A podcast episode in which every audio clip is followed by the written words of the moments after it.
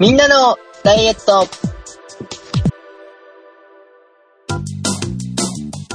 この番組は、たった一瞬のこのきらめきを食べ尽くそう一人でくたばるまでと無尽蔵の食欲に歯止めの効かない皆様に届くことを願うダイエットバラエティです。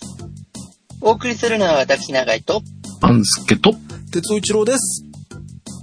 よろしくお願いします。ろしくお願いします。よろしくお願いします。久々に、来ました。わかりません。Me too です。あ、そうなんだ。はい。哲夫さんを知らないとまずいんじゃないですか？あの、僕が子供の時に年寄りが今の若い人の歌一番わからんって言ったのが本当にわ伝わってくるね。伝わってくるじゃない、同じ。おじいちゃん、俺もその気持ちがわかるようになったよって感じだね。あ俳優さん見てもみんな同じ顔。歌も全然わからん。あ。ああ。ちょっとわかるかな。わ、抜け駆けあのしやがって。曲はもう全然わかんないです。でも俳優さんはまだ、誰かな。あ、でも一部、この人とこの人ってなんかどっちがどっちだかわかんなくなるわっていうのはあるかな。うん感じです。いやー永井さん、これはもお願いします。うよろしくお願いします。はい。ということで、えっ、と、今週はですね、あの、関電という米津玄師さん。もうね、名前はもう皆さんもご存知で、多分、この曲よりもレモンっていう曲の方が有名で、皆さんご存知かと思うんですが、最初レモンなんですか？パプリカとレモンとあるんですよね。えっ、と、一番多分広く認知される曲になったのはレモンですね。それこそ石原さとみさんが出てましたっけ？アンナチュラルの主題歌ですよね。へえ。こっちが先なんですか？パプリカが先なのかと思った。いや、で、その後パプリカは風鈴っていうあのちびっ子たちのグループに下ろした曲だったんじゃないかなと思います。あれってご自身が歌ってるんではないんですか？あの、今、えっと、まあ、とりあえず、プロモーションになっても、あれですかね。多分最新アルバムのストレイシープっていうのを先日リリースなさってまして、その中でセルフカバーした曲は入ってました。へー。もともと、この、売れたのは、ご自身が歌ったんじゃないんだ。そうです、そうです。多分ご自身で売れたのはレモンの方が先ですね。ただその前に確かフラワーウォールっていう曲をその1年2年ぐらい前にリリースされていて、あ、いい曲を書かれる人がまた出てきたなと思っていたらレモンでこう、ゴーンと行きまして、で、まあ今回ご紹介させていただくと、この関連という曲はですね、あの、先日まで TBS 系列の金曜ドラマ、はい。ミュー404というドラマございまして、そちらの主題歌だったんです。ああ、そう、これ。あれだ。アンナチュラルに出てた坂本さんが出るっていう話ですよね、これ。そうですね。あの、脚本家の方が野木明子さんとおっしゃって同じ方なんですよね。うんうん。ほう。で、あの、なぜこの曲を採用したかというと、えっ、と、こちらのミュー404というのが、あの、いわゆるバディものって言われる刑事の相棒ものなんですけれども、はい。主演が、えー、綾野剛さんと星野源さんのダブルキャストだったんですね。ほうほで、まあ、あの、星野源さんといえば、あの、先日、あの、大変なご無礼があったので、ここちょっとあの、お詫びの意味を込めまして、はい。そんな失礼があったんですか？おめで。そうなんですよ。だいぶ、だいぶ失礼が強かったので、ちょっとこれはもうせめてものお詫びに。まあ、あと、多分前回までかなりあの、割とこう、半助さんが認識できる楽曲なので、まあ割とこう、時代を遡ってる曲が多かったので、うんまあ、ちょっと新しい曲もご紹介できるようにできるといいなと思って、ぐいっと引き上げてみました。なんか、久々に、この冒頭のわからないのが、当たり前だった時代が思い出させられた感じがしまして。はい。まあでも一応参考動画もね、あの、用意してありますので、ありがとうございはい YouTube の方でも、あの、もう、フルで、いわゆる今だと MV ですかね、ミュージックビデオがご覧になれるので、うん。ちょっとね、まだ存じ上げないっていう方は、あ、この曲なのかと思っていただけると、若干の罪滅ぼしにはなるのではないかと思って、今回はご紹介させていただいた次第です。あ、これ残念。プライムで見れないっぽい。超ショック。だって先日終わったばっかりですよ。そうなんですね。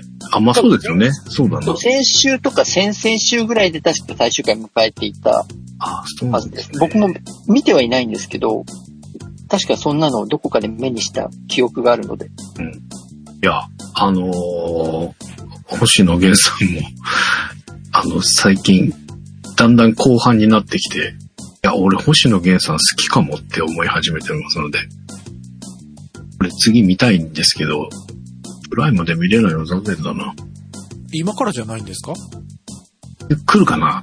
来たら、見たいと思います。まあね、今、ヘブンって見ました？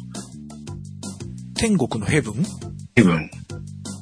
最後にクエスチョンマークがつくヘブンですかそうです。そうです。見ました。見ました。見ました。見ましたというか、あの、僕多分原作を昔読んでたんですよ。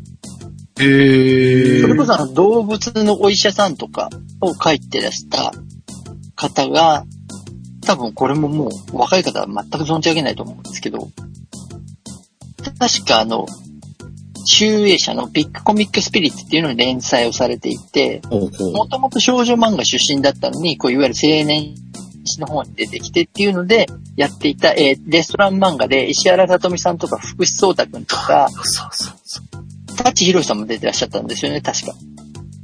まあ、うん、そうですね。出てきますけど、な、ナレーター？最初にちょろっと姿は入れるんですけど、基本的には声だけの出演みたいな感じになっておりますが、これ？いい。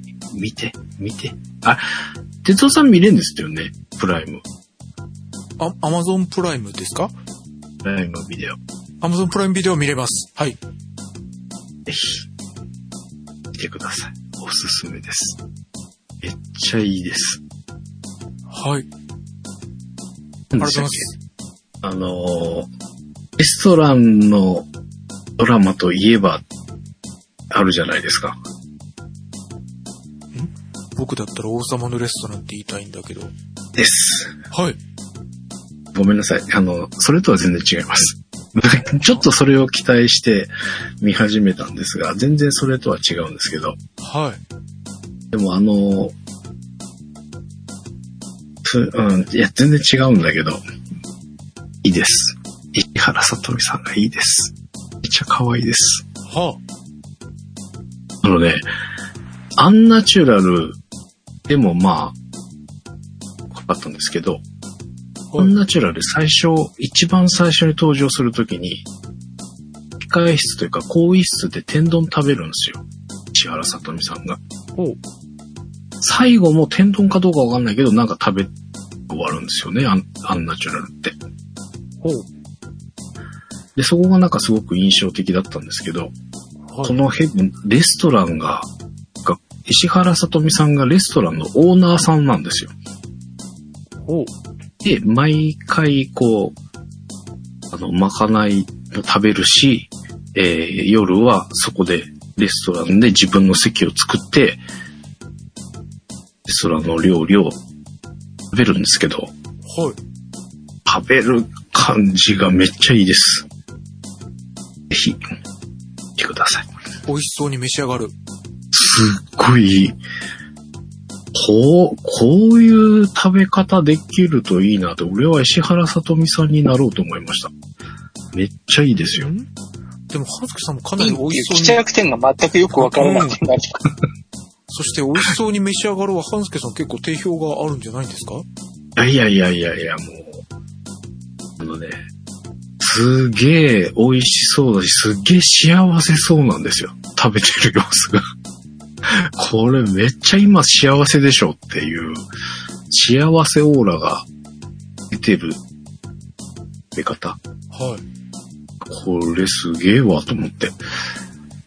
アンナチュラルの時のちょっと印象的だったその食べるシーンとはまた違うんですけど、めっちゃ可愛いんですよ。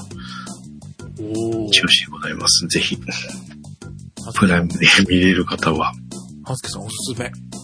あの、逃げ恥を追い越してこっち先終わっちゃいそうなんですよ。まあ、最終回突入しているので。これ、終わったら石原さとみロスになりそうで、次の作品なんかいいのないですか？もう一回繰り返してみたらいいじゃないですか。もう一回？いやー、なんかないですかね？石原さとみといえばみたいななんかないですか？シン・ゴジラ。シン・ゴジラは見たんだけど、あれですよね。なんか、海外から帰ってきてなんか、交渉とかしてたりしてた人でしょ。はい？違ったっけ？海なんか、あ、な、なんとなくイメージは残ってるんですけど、海外っていうか、英語喋ってませんでした？はい。アメリカ人っていうことなんだよね、確かあの方。そうです。うん。うん。アメリカ人なんでしたっけ？アメリカ人の設定？うん。そうだよ。大統領に将来なるっていう人だよ。あれ、そんな設定でした？お前はそうです何を見てたんだ？あの時はね、全然石原さとみさんが出てたのはしてたんだけど、まあ、ほとんどノーマークだったっていう感じかな。あももう一回見ようかな、シン・ゴジラ。そのシン・ゴジラの石原さとみさん、えっと、庵野秀明監督だったんですよね。エヴァンゲリオンの。うんうんうん。はい。で、あのー方は、僕よりちょい上ぐらいの方なんだよね。で、ウルトラマン大好きな方なんだよね。うんうんなので、昔の特撮ゴジラの初期のやつみたいに、あの当時、何かこう政府とか国際間のっていうことがあったら、いわゆる白人って今言ったら危ないのかの方が出てくるみたいな、なんかわからん、わけわからんけどなんか外国の方みたいなのが出るっていうのを見て育ってるから、そういうキャラクターとして石原さとみを置いてるみたいなのね。へー。えっと、僕ゲーム会社の時に彼が初監督したトップを狙いっていう作品はいはいはい。を、あ、ご存知ですか？はい。有名ですよね。うん。うん。あの、ガイナックス？という会社が、はい。えっと、一作目を、なんだっけ、オネアミスの翼だっけ？うんを作って大こけして、その借金を返すために絶対売れるやつを作んないといけないっていうことで、エースを狙いとか、なんかそこら辺のスポコンものとロボットを合体させたトップを狙いっていうのを作られたんだ。で、その時にやっぱりそういうキャラクターが出て、もう、そのキャラクターの名前が、えっと、ユング・フロイトって名前だったんだよ。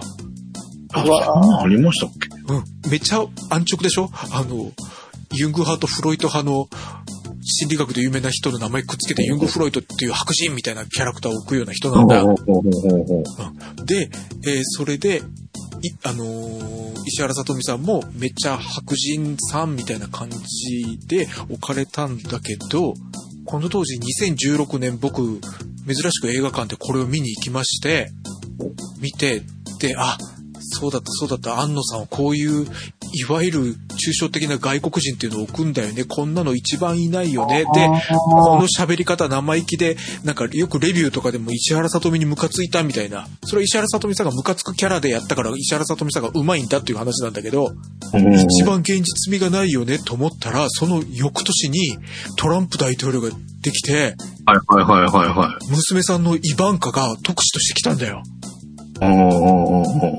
で、今お見せしてるやつは、まあ、特に似た表情のところを見せてるんですけど、雰囲気似てるでしょ？いける、確かに。おお一番現実味がないと思った石原さとみが一番違ったっていうやつで、おおおこれで、えっとね、日にちもね、ほぼ、劇中とほぼ同じなんですよ。ええそうなの？うん。えええっと、石原さとみさんが来たのが11月5日で、イバンカさんが来たのが11月3日やったんよ。2日違いやったんですよ。ええほんまにすごいね、それ。という思いでもう一回見るて、見るとちょっと味わいが違うかもしれません。ええもう一回見てみようかな。あ、でも確かにね、感じ悪っていうとこあったからさ。うん。そういうキャラクターだったからね。うん。うん今、めっちゃいいわって思ってるところで、こう、急に引きそうな気がして怖いわ。うん。でも石原さとみさんが悪いわけじゃないからいいんじゃないの？うん。あと多分、僕ヘブンは見ましたけど、そんなにはかけ離れていないと思いますよ。え、そうですかはい。あの、ちょっとね、知らない方のために少し補足をさせていただきますと、お願いしますヘブンっていうのが、あの、もともとですね、あの、石原さとみさん演じる多分、クロスカナコさんっていう方だったと思うんですけれども、はい。小説家で一応なんか一回ヒット作を持っている方なんですが、あの、かなりまあ、あの、自分中心にものを考えたい方で、うん。自分の好きな時間にレストランが空いていてほしいっていうことで、うん。自分のレストランを、えっ、と、いろいろなレストランで苦戦している方々を集め、お理想のレストランを作るって言って、えっ、と、墓地の裏手の土地にレストランを建てて、そこであの、こう、傍若無人な振る舞いをして、周りの人たちがそれに振り回されるっていう物語なんですね。へえ。だからもう自分のためにまかないを作れ。あそこの席は自分のために開けておけ。っていうのを、えっ、と、自由にやっていって、美味しそうに食べるっていう、だから、ある意味、真骨頂の演技をされている作品っていうイメージなんですよね、僕。うん。めっちゃ可愛くなかったですか？美味しそうに食べるっていうのはすごい上手ですよね。うん。うん。でも、ほら、その振り回す感じうんうんうん出すのがすごい上手じゃないですか。だったら石原さとみさん、あ、ごめんなさい、シンゴジラの石原さとみさんも結構近くない？うんだから割と近い感じがあるなと僕は思ってるんですけどね。ちなみに先ほど紹介した高根の花っていう作品も、うんえっと、やっぱりあの、有名な角の家元のお嬢さんという設定なんですごく、うんこう、傲慢な感じではあるんですけど、やっぱりすごくそれを上手に演じてらっしゃるっていう印象です。えー、いや、ちょっと見ようかな。有料っていうのがちょっと、あれですが。ワインを上手に、美味しそうに飲む演技をされるなっていうのが印象強いですね。そうですねヘブンでもそうですし、へえ。ワインはあの、彼女が飲むとすごく美味しそうに見えるというか、うん。それは印象に残ってますね。めっちゃ幸せそうに食べるんですよ。へえ、じゃあちょっと見てみようかな。は ぜひ見てみてください。その王様のレストランとはちょっと違いますけど、い。あの、あの方も出てます。白石昇さん。白井明さん？あ白井明さんか。あの、すいません、ハウスケさん、一回何か、俺が知ってる映画を見て、あの、感想文書いてもらっていいですか？どれぐらいこの人は、正しく理解ができるのか、というのを差し引かないと感想が信じようがないんですけど、俺も今、長井先生が言われてから見ようかなと思ったんで、ハウスケさんが言うだけだと、うーんと思って、その後に、あの、信号白の石原さとみの理解、国籍すら間違っているというとこ見て、うーんってなってるのですが。俺なんか帰国子女的な感じだと思ってた。すごいざっくり捉えてたんですね。そうそう英語喋ってたのは覚えてたんだけど。そう、白井、え、明さん。白井明さんだ。えっと、王様、王様のレストランでソムリエをされる方？トムニエやってた方、そうそうそうそう。なんか、あの、このあれでは、コンサルで来て、はい。石原さとみにコテンパンにされて、かあの、尻尾巻いて逃げていくみたいな感じの状態なんですけど、あ、そういう役やりそうですね。うん、なんか、すらしいなっていうか、うまいなっていうので登場してきたりもするので、白井明さんみたいです。いや、明さん、はい。はい。えーすごいよくあんなに自信満々に白石昇さんって、うまくつくことなく、雰囲気似てるのは分かったよ。雰囲気で伝わったよ。出てくるので。もうでもね、もうすぐ終わっちゃうんですよ。最終回今突入してるので、じゃあ見るのやめろ次の昼ご飯で多分終わってしまうという。ものなので、次、ちょっとどうしようかなっていう感じなんですけどね。はい。ということでございました。今、石原さとみ推しなので、ぜひ、お二人、あ、まあ、でも、長井さんは見たことあるんだよね。拝見しましたね。なので、主題歌が、それこそあの若い人の曲はわからないっていう話になると、あいみょんさんが確か主題歌ですよね、ヘブン。歌ってましたよね。真夏の夜の匂いがするっていう、確か。ナンバーだったと思います。もしかしたらそこはもう見なくなってるんですか？ハンスケさん、エンディングそのあたり行くとも飛ばしてるっていうことです聞いてますけど、初めて、そのあいみょんさんっていうのは、お名前はなんかネットのニュースやらでチラチラ見てたんですけど、あ、歌歌ってる人なんだっていうのはここで初めて知ったという。でございます。う、すごいですね。石原さとみさんとの温度差がすごくてびっくりしました。歌歌う人なんですよ。知ってました？哲夫さん。タモリ倶楽部に出たから知ってる。えー。でも何歌ってるか知らない。し、でも、ビリー・アイリッシュちゃんとちょっとごっちゃになってる。あー、なるほど。あの、二十歳前後の若い今時の子で今時のファッションで自然体で歌ってる感じがなんか似てません？確かに。そうですね。はあ、曲調とか違うとは思うんだけど、ビリーアイドルじゃなくて、ビリーアイリッシュ。ビリーアイドルは80年代の、びっくりしましたね。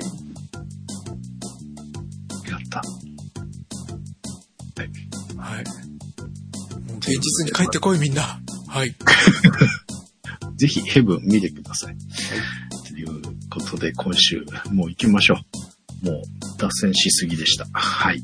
今週ですが、また早くなりました。何が？闇の津尾一郎勢力が日々進んでおりまして、侵食されつつあります。もう真っ暗ですか走るときは。もうね、ちょっとまあ今週仕事が解放されるのがちょっとひ遅めな日が多かったのもあり。日没前に歩けたのが1回ぐらいしかなかったかな。おー。日没後ですよ。いらっしゃい、でももう。日没に負けてはいられないなというか、もう日没だから無理って言ってたら歩けなくなるなっていうのを、ようやく94キロになったらいいじゃないですか。嫌ですよ。嫌ですよ。で、闇の住人になるのも嫌なので、えー、この闇に抗わなければはい。ということで、えー、用意したのが。ごめん。えっとね、これ別の、用事というか、別の用途で買っていたものが、これがあるじゃないかということで、一つ目のリンクを見ていただきたいんですが、はい。帽子につけるライト。帽子のつばに、こう、クリップで挟んで、帽は子のつばに、ライトがくっついた状態。へえ。すごいちっちゃいんですけど、明るいんです。あ、これごめんなさい。えっ、とね、ちなみにこのリンクは、僕の持ってるものじゃないです。これ結構お高な感じで、結構明るそう。機能もいろいろあるんですが、僕のは420円で秋葉原で買いました。へえ。ーこんなに機能はないです。単純に光のオンオフだけ。この Amazon のリンクで貼ってるやつはいろんな光のパターンがあったりとか、光量が変えられたりみたいなのあるみたいなんですけど、こんなに上手なもんじゃないですが、へえ。えー、非常に便利なんですよ。あの、ブラだし、その、帽子にピッと刺すだけだから、あの、いわゆるヘッドライトって、ゴムバンドみたいなのではめたりするやつあるじゃないですか。あれだとちょっと大げさかなみたいな感じがするので、重くて大変だろうなと思う。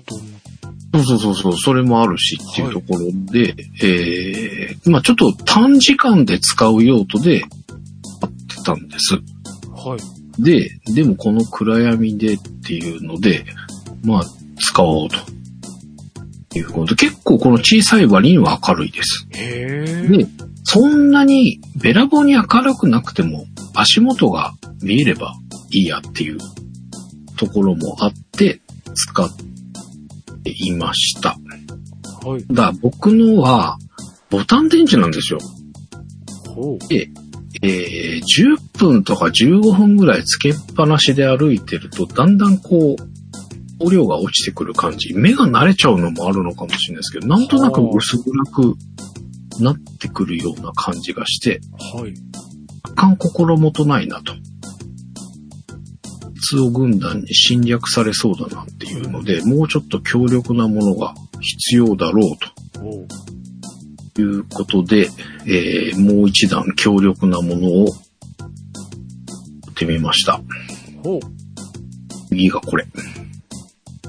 次のリンクのやつ。えー、なんかバンドみたいにして胸の位置にちっちゃいライトがつく。で背中側にテールランプみたいなハイライトがつくいうもの？と、肩からたすき掛けみたいな形で、そうですね。たすき掛け、うん。たすき掛けプラス、本かな？あの、えっと、正面から見て、えー正面から見て、右側の肩から左側の脇に向かって斜めにたすき掛けで、真ん中から右の脇にちょうど漢字の人みたいな感じにうんうん。なベルトにうん、ライトがくっついて前と後ろで、後ろの分はテールライトってことなんですか？なんかあの、弓道の時にこう胸当てみたいなのはいはいはい。こんな感じじゃなかったでしたっけ？それのまあベルトだけがある感じ。はあ。で、まあ前にライト、後ろに赤いランプ。これは、速度落としたら、き赤、後ろがつくのそうそうそう、これができたらいいんだけど、これは単純に点滅するだけ後ろは。は。はえー、ゆっくりチカチカと点滅します。で、前は明るさが3段階に変わります。おうこれ、胸のあたりにライトつけてる人結構いるんですよ。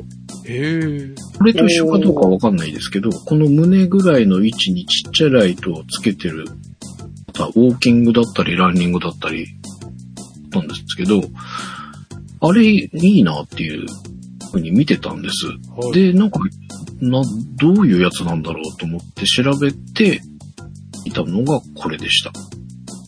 多分、俺と同じじゃないにしても、まあ同じようなタイプ。後ろについてたかどうかはわかんないですけど、この胸にこう、ちっちゃいペンダントライト的な感じのをつけてる人結構いて、はい。えっ、と、まあ自分の足元を照らしたいっていうのも一つあるんですけど、はい。えっ、と、暗がりの中で自転車はい。が走ってる人とすれ違うのが結構怖い時が何回かあったんですよ。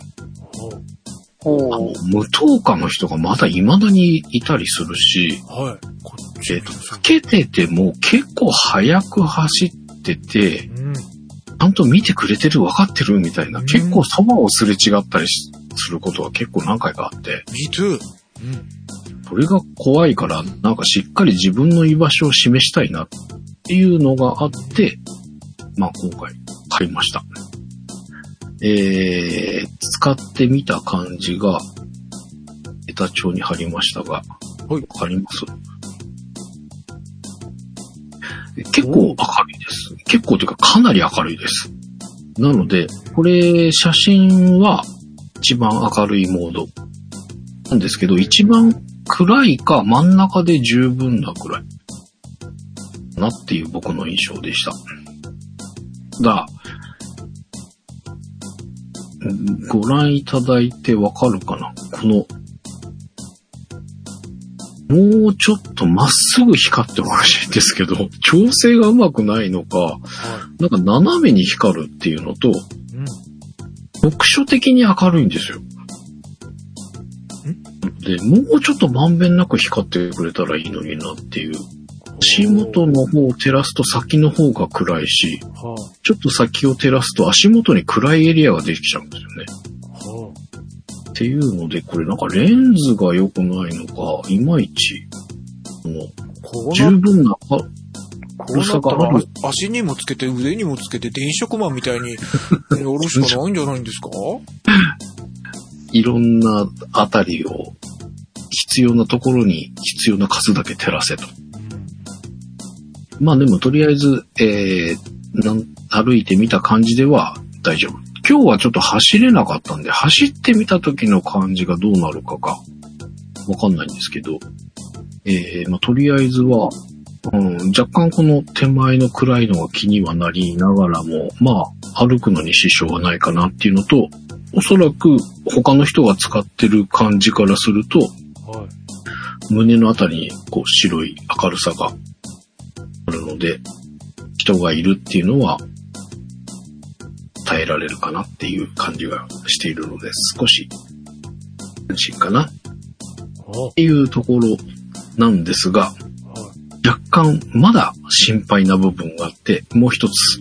はい。えー、これ真ん中じゃないですか。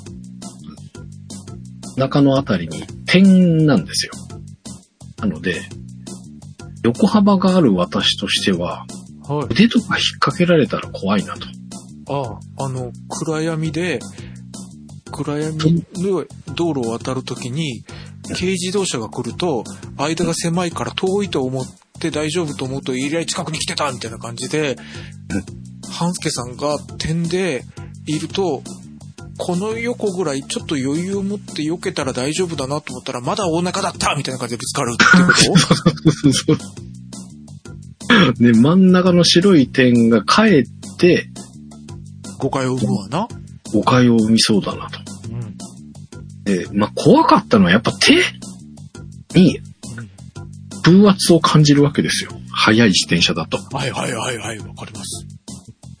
危なって思うことが結構あるので、うんしっかりつけてほしいので、一番端に、ここまで幅が、人がおります。私はここんだけ幅がありますっていうのをアピールするのには、うん。腕を光らせるのがいいだろうとうん。いうことで、えー、これも Amazon のリンクを貼っておりますが、似たようなものをダイソーで買っております。ダイソーで200円で売っておりました。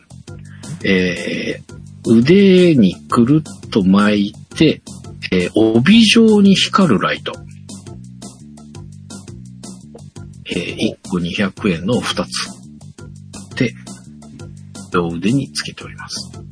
帯状に光る。あえー、ひ多分光ってるのは、スイッチが当たる、あ、あった、あるあたりに多分ライトがあると思うんですけど、えー、ゴムベルトみたいなのが透明で、多分そこに光が拡散して帯状に腕のバンドが全部光るような感じの構造。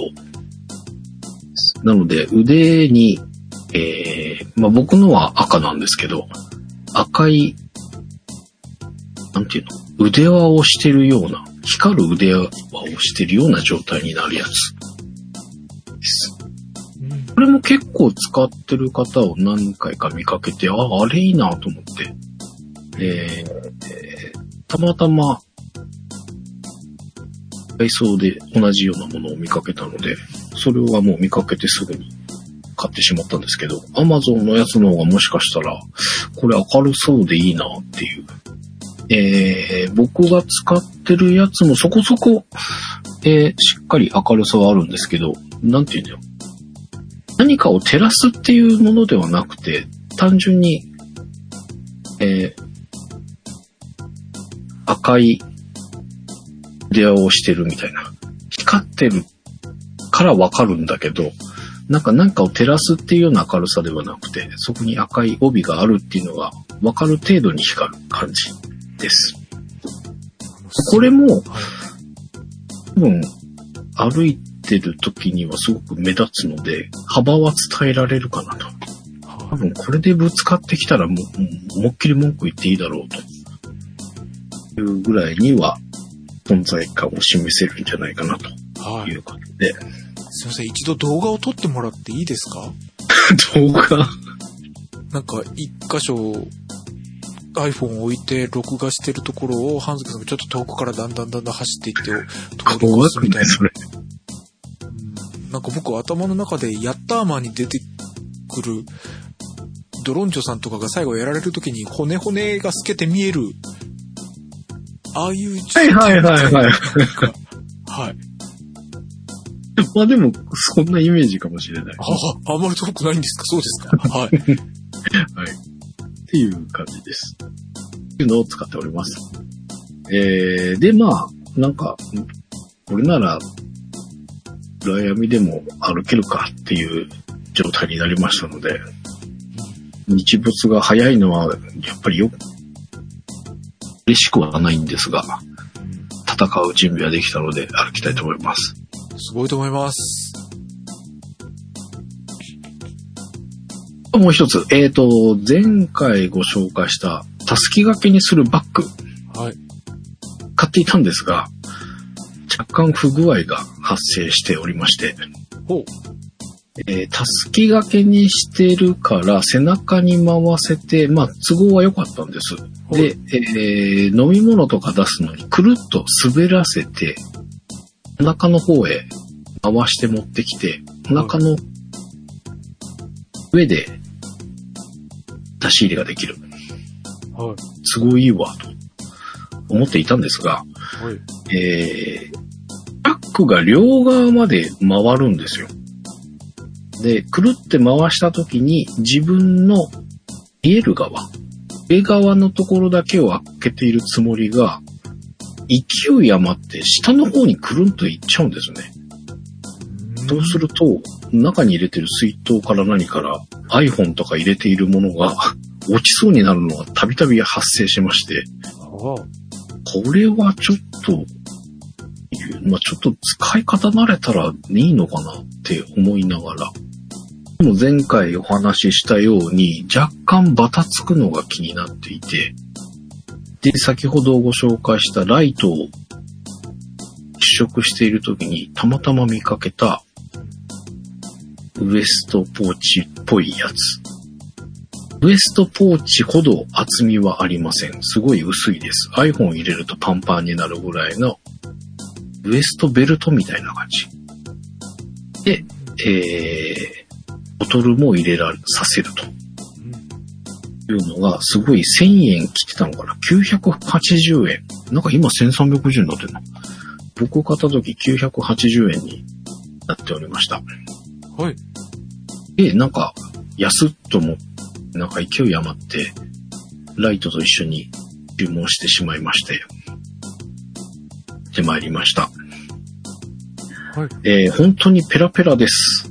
で、えーベルト、幅のあるベルトぐらいな感じ。はい。えー3層になってまして、おう。えー一番、あベルトをした時に左じゃないな、右か。右側が、えー上と下、チャックを開けると、トボトルが入ります。上から刺して、下に飛び出るんですが、ベルトを通り越して飛び出るんですが、はい。こっち側には網があって、下に落っこちないように、出せます。はあ、はあ、はで、真ん中、ちょうど iPhone の大きいサイズ。ここが今、写真で入れてるのが iPhone7 のプラス。い。はい。大きい方の iPhone がちょうどぴったり入るぐらい。え、えー厚さもちょうどぐらい。もうちょっと厚くても入るけどっていうぐらい。おもう入れるともうパンパンになっちゃって、プラス iPhone2 台は入んない感じ。ぐらいの薄さの。OK で、えーペットボトルを入れた反対側にペットボトルと同じぐらいの幅の、えーポケットがありますが、こっちは下が抜けないので、本当に小銭入れるとか、それぐらいの感じ。なので、非常に入れられるものとしては少ないんですが、えーその分、バタつかず、バタつかずにフィットするかなとうん。いう感じです。使ってみました。はい。えーまあ、ベルトの調整も具合にもよるとは思うんですけど、ベルトがゴムっていうのもあって、かなり、ピッとした感じ、ピッとくっついてる、張り付いたような状態にできます。うん。で、えーペットボトルも、いい具合に走り、今日は走ってないんでわかるなんですけど、そんなにバタつかなそうだったので、これは具合がいいなと。はい。980円ならありじゃん。と思ったんですが、途中、ペットボトルを引っこ抜いて、飲むと、戻せなくなります。あすごいピッ、まあ、キツキツなので、腰に巻かない状態でペットボトル刺す分には刺せるんですけど、腰に巻いちゃうと、きつくてなんか刺せらんないんですよ。はなので、えー両手使ってようやくこう押し込んでみたいな感じになると、これはちょっと具合悪いかな。あとは、えー先週の永井さんのお話だと、走る前にしっかり飲んで、えー帰ってから飲む。で、途中はまあ最小限でいいんじゃないっていうお話だったので、はい。1回ぐらいの補給ぐらいって考えだったら抜き差し1回だけとかだったらまあ、ありなのかなっていう感じ。うん。頻繁に飲もうとするとちょっとめんどくさい感じがしました。なので、これをありなのかどうかちょっと微妙な感じなんですけど、永井さんが使ってるっていうのはこういう感じのタイプのやつですか？もっとシンプルですよ。もっとですか？もうもっとシンプルです。えー、んこの入れる層が3層になってないとかいう感じですか？もう、容量を要するところは一箇所しかないです。おーあの、分けてて、それぞれのセグメントに分かれてるのって、一見ジャストフィットして良さそうに見えるんですけど、うんうんうんパンスケさんが言うように、一回引き抜いちゃうと、もうそれが逆にあの、やっぱり密着しちゃって、うん戻せなくなるんですよね。そうなんですね。だから、あの、そこに関しては少し容量的な余裕を持とうとするので、うんうん。まあ、そんなに、そうですね、あんまりまあ荷物を減らしたいっていうのもこの前も言っていた通りあるので、うん。まああまり入るものではないですけれども、あんまりピタッとしすぎると、うんやっぱり移動中に、いわゆる操作をしようとすると使いにくいので、うん。まあ、なるべく、そう、あの、利便性が高いようにと思って最低限になるぐらいの容量ではありますけど、ちょっとだから、うん、少し余裕はある感じですね。ピタッとはしない感じですね。そういう意味であの、こう、入れるスペースがピタッとはしないって言ったらいいんですかね。うーん。なんか難しいなと思って、なんかやっぱいろいろ使ってみないとわかんないなっていう感じがしますね。なんか、最初に使ってたやつだと、まあ出し入れはゆったりなんだけど、まあバタついちゃう問題と、まあその着の問題は、まあちょっと別な感じかもしれないですけど。で、そのバタつきを抑えようとしてこういうぴったりするようなものを選ぶと出し入れがやっぱり大変っていうね。ちょっと、どういう風にしていこうかなっていうのは、今悩みどこな感じです。まあ、だからあんまり出し入れをしないっていうのが基本だと思うんですよ。うんうんうんそれこそスマートウォッチとかだと、音楽の操作も手元でできたり、脈拍の確認もできたりするものもあるじゃないですか。うんうんうん。だから多分そんなにこう、出し入れをして操作を基本しないで移動ができるのが多分正しいんですよね。落とすリスクも減るし。うんうんだからあと、半助さんが今使っているこのたすき掛けのバッグでドリンクホルダー的なところに飲み物を刺すのであれば、うんあとはもう口元にストローを常に持っていけるようにああ。置くっていう方が使い方としては正しいと思います。うーん。それこそアイソレーションタンクみたいな感じで。考えた方が多分使い勝手はいいんじゃないかなと思います。うーん。まあ、それもさることながら、半助さんって今、ウォーキングの時めちゃめちゃ重装備なんだなって話を聞いてて思ったんですよね。そうそうそう。だから、あのー長井さんが走ってる状態で、まあ途中、そんなに取らないっていうお話だったのが、僕1時間あって、今までこう、ボトルを手に持って歩いてた時で言うと、500とか余裕で飲んじゃうんですよ、1時間の間に。下手すると足んなくて途中で買おうかなって思うぐらいな感じなんですけど、そんなに飲まなくても大丈夫ってことですか？いや、水分自体は取った方が良いんですよ。もちろん。うん。ただ、水分を取るのが難儀だなっていう状態だと、動いてる最中だと不便が多いだろうなって思ってるぐらいで。うん。僕はとにかく動いてる途中の荷物を極力減らしたいっていうのがあるので、うんうん。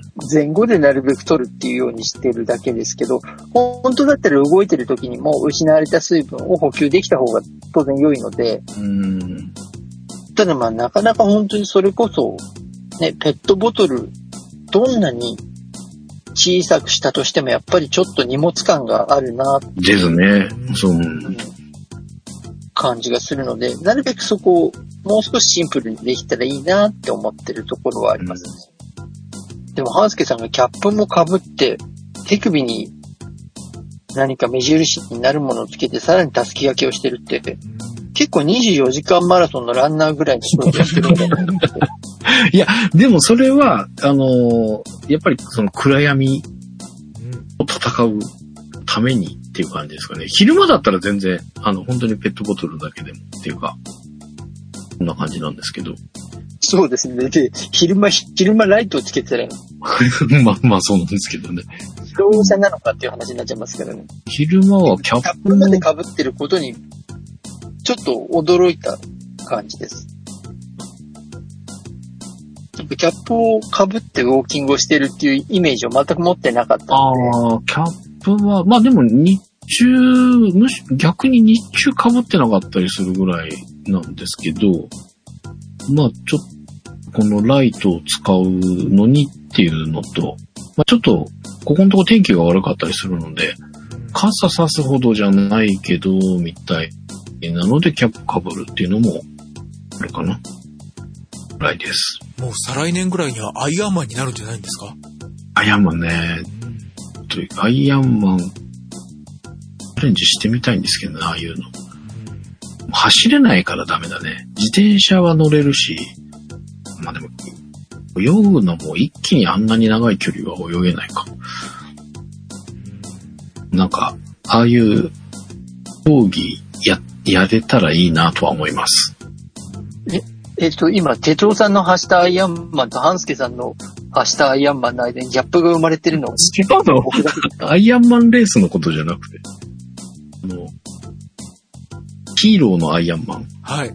マーベル、アメコミのヒーローの、はい。トニー・スターク。僕は今、ロバート・ダウニー・ジュニアをはい思い浮かべてたら、はい急に鉄人の話をしだしたので、泳ぐとか言い出して、うんと。はい。アイアンマンレースのことかと思いました。はいあの、マーベルのアメコミのヒーローのアイアンマンもうん、プライムビデオで今無料で見れますので。違うか。そうなんだ。はい。マーベル系も全然見てないな。うん。マーベル系は基本有料ですよ。ディズニーものだから。そうですよねうん。ただ、アイアンマンは見れるんですか？アイアンマンの1はまだディズニーと合併する前だったから、見えるんですよ。アイアンマン。ンとインクレディブル・ハルクの一作目と、あと、ソニーがやってるスパイダーマンのホームカミングはディズニーでは逆に見れなくって、アマゾン。ええー、そうなんですね。さらに無料。ええー。それ系、うん、それ系をほとんど見たこと、スパイダーマンすら見たことがないですよ。はあ、アイアンマン見ていただくと、ハンスケさんの2年後ぐらいがいると思いますよ。そんな感じなんですか？はい、全身。その、スーツ装着も、何かこう、野球のプロテクターかなんかをはめるみたいに椅子に座って足伸ばしてじゃかっこ悪いじゃないですか。なので装着する機械もかっこいい。もう、いわゆる、あの、昭和の男の子が好きみたいな、ウィーンカシャン、ウィーンカシャンみたいな感じで、はいはいはいはいはいはい。はい、自動で。もうね、2、2、3になるとね、スーツケースが自動的に大きくなって、アイアンマンになるとか、お前ちょっとやりすぎやろうとか、3になると離れたところ飛んでくるとか、中にロバート・ダウニー・ジュニアが入ってなくても動くとか、そんなもん話違うよね、最初からっていう形になるので、はいなんとなく、うんわかるわかる。アイアンマン1ぐらいが現現実じゃないけど、うん、あの、いい感じだと思います。そのギミックがいいんじゃんみたいなことですよ。うん、なんかわかる気がします。全身をこう、そのメタルパーツが覆っていく感じなんですけどはい、ね。うんうん。はい。うん光ったらちょうど半助さんが。なるほどね。そそうか。ようやくわかりました。うん、それで、まあ、基本飛ぶから、うん飛んだらウォーキングの有酸素運動にならんよねっていう意味かなと思ったらなんか泳ぐん？とかいう話になって、ああ、はい。それギャップがありますもんね。トライアスロン的なものと、こうすれ、やっぱり私と半助さんは分かり合えないのかなと思ったところです。あのまま喋ってたら、絶対行き着かなかった答えだったね。うん。そのままにしようかなと思ってました。はい。はい。えー、という感じで、まあ、今週、暗闇の中、歩いて、お疲れ様でした。はい。えー、暗くしちゃってすいません。なんか私が暗くしたうんせいでそんなに大変な思いをしているとは思いませんでした。そうなんです。その、哲夫さんに抗うがためにいろいろと小道具を揃えた一週間でございました。はい。えー、ということで、宣言が5回、じゃない、4回の宣言をしておりましたが、ウォーキングが2、3、4、5回おー頑張りました。ウォーキング4回の宣言が実質5回もやったということだね。5回です。すごいで、CR 宣言が5回でした。すごいえー、実施が、いや、宣言だからね。宣言はいくらでも、はい。まあ、宣言5回のところ、5回。すごいこれはね、僕的には、昨日今日なんか忘れちゃったんですよね。こんな5回できたら続きそうなもんじゃないですか。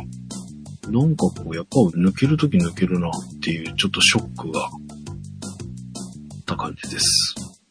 おそして、えー、問題のムーバリックス。1回はやるぞが、今週もできませんでした。お疲れ様です。や っぱこれは何かコンテンツなのか。かなんか家帰ってきてから何かするっていうのが本当できなくなっちゃってどうしようみたいな。えそこで石原さとみさんは役に立たないの？これだけ冒頭30分かけて熱弁されておられましたが。そうだよね。そう、だからその石原さとみさんのヘブンを見ながらやろうと思っていたんですが、なんか妙にハマってしまって一気にやらずにずっと見た。見ちゃったので、石原さとみのせいか石原さとみさんのせいかもしれません。という感じなんですが、いや、ちょっと本当ね、なんかどうしようって感じ。悩んでおります。で、えー、筋トレは、うまいこと続いております。プッシュアップが、え宣言では17回を8回としておりました。8セット。はい。セット。えー、今週は17回を9セット。すごいおー。さあ、今日がね、まあ、ず、基本2セットずつやってるんです。で、えー、土日は休みました。それ以外は2セットずつやってるんですけど、今日ちょっと忙しくて1セットしかできなくて、なおかつ、ブルガリアンスクワットを忘れていたので、ブルガリアンスクワットは7回を8セットの宣言で、あんま7回を8セットやりました。おすごいじゃないですか。という感じでございます。あ、で、チンニングはチャレンジしました。うん。0回です。いやチャレンジするときすごいんじゃないんですか？えーっと、最初の時から1センチ、次3センチで、肘が直角に曲がるぐらいまで上がってきて、で、今週も同じぐらい。今週はちょっと進化がなかったので、ちょっと残念なんですが、直角に曲がるぐらいがちょっと限界。な感じでした。すごいです。えーブルガリアンスクワットが、やってるんですけど、左右に差が出てきて、なんか、利き足みたいなのって、やっぱあるんですよね、きっと。うん、ありますね。あの、右右足で沈むときに、なんかね、うまくいかないんですよ。まあ沈むんですけど、沈んで持ち上げられるんですけど、はい。なんかふらつくっていうのかな。左足で沈むときはすごく安定してるんですよ。なんか余裕があるような感じ。なんですけど、右足が今きつくて、ちょっとフラフラしながら、フラフラまでは大げさですけど、若干安定感に欠けた状態で、中やってる感じでした。どのぐらいしゃがめてますか？えー、どれぐらい、どれぐらいって言ったらいいんでしょう。まあ、あの、ちょっとね、そこに関してはなかなか正確なメジャーがないので、ほら、あの、ブルガリアンスクワットに関しては口頭ではお話はしたけど、実際に僕、半助さんにこうやるんですよっていう形でお伝えしてないじゃない。うんということは、えっ、と、オリジナリティが強いんじゃないああ、はいはいはい。それは確かに。あの、オリジナリティが強いっていうことは本来のフォームでできてない可能性もあるじゃないですか。うんうんうん。なんで、そこがちょっとあの、引っかかっているので、どのぐらいできているもんなのかなっていうのが、まあこれに関しては沈み込む深さでうん、どのぐらいできているかっていうのがある程度ね、測れるものですからね。うーん。まあ、イメージとしては、普通のスクワットと同じぐらいって言えばいいんでしょうか。ほう。うん、イメージとしてあの Z 型？になるようなイメまあ、ージでそこ、までいけてますか？えー沈んでると思います。うんおー。あもうイメージとしては。実際に沈んでないのかな？いや、でも、うん。ぐっと下がって持ち上げるときにバランス崩すぐらいなので、こうな上がってくのがちょっとじゃないというか、ある程度こう上がる高さがあるって言えばいいんでしょうか。ではいイメージとしては両足でやってるときと同じのを片足でやるっていうイメージ。であの、低いのと高いのでっていう話をいたじゃないですか。はい。高い方が早いうちに、その、支えてくれるから、負担が少ないですよっていうので、何段階かやってみました。あの、一番は、片足だけ浮かしてやったりとかもしたし、えっと、床についた状態もやったし、で、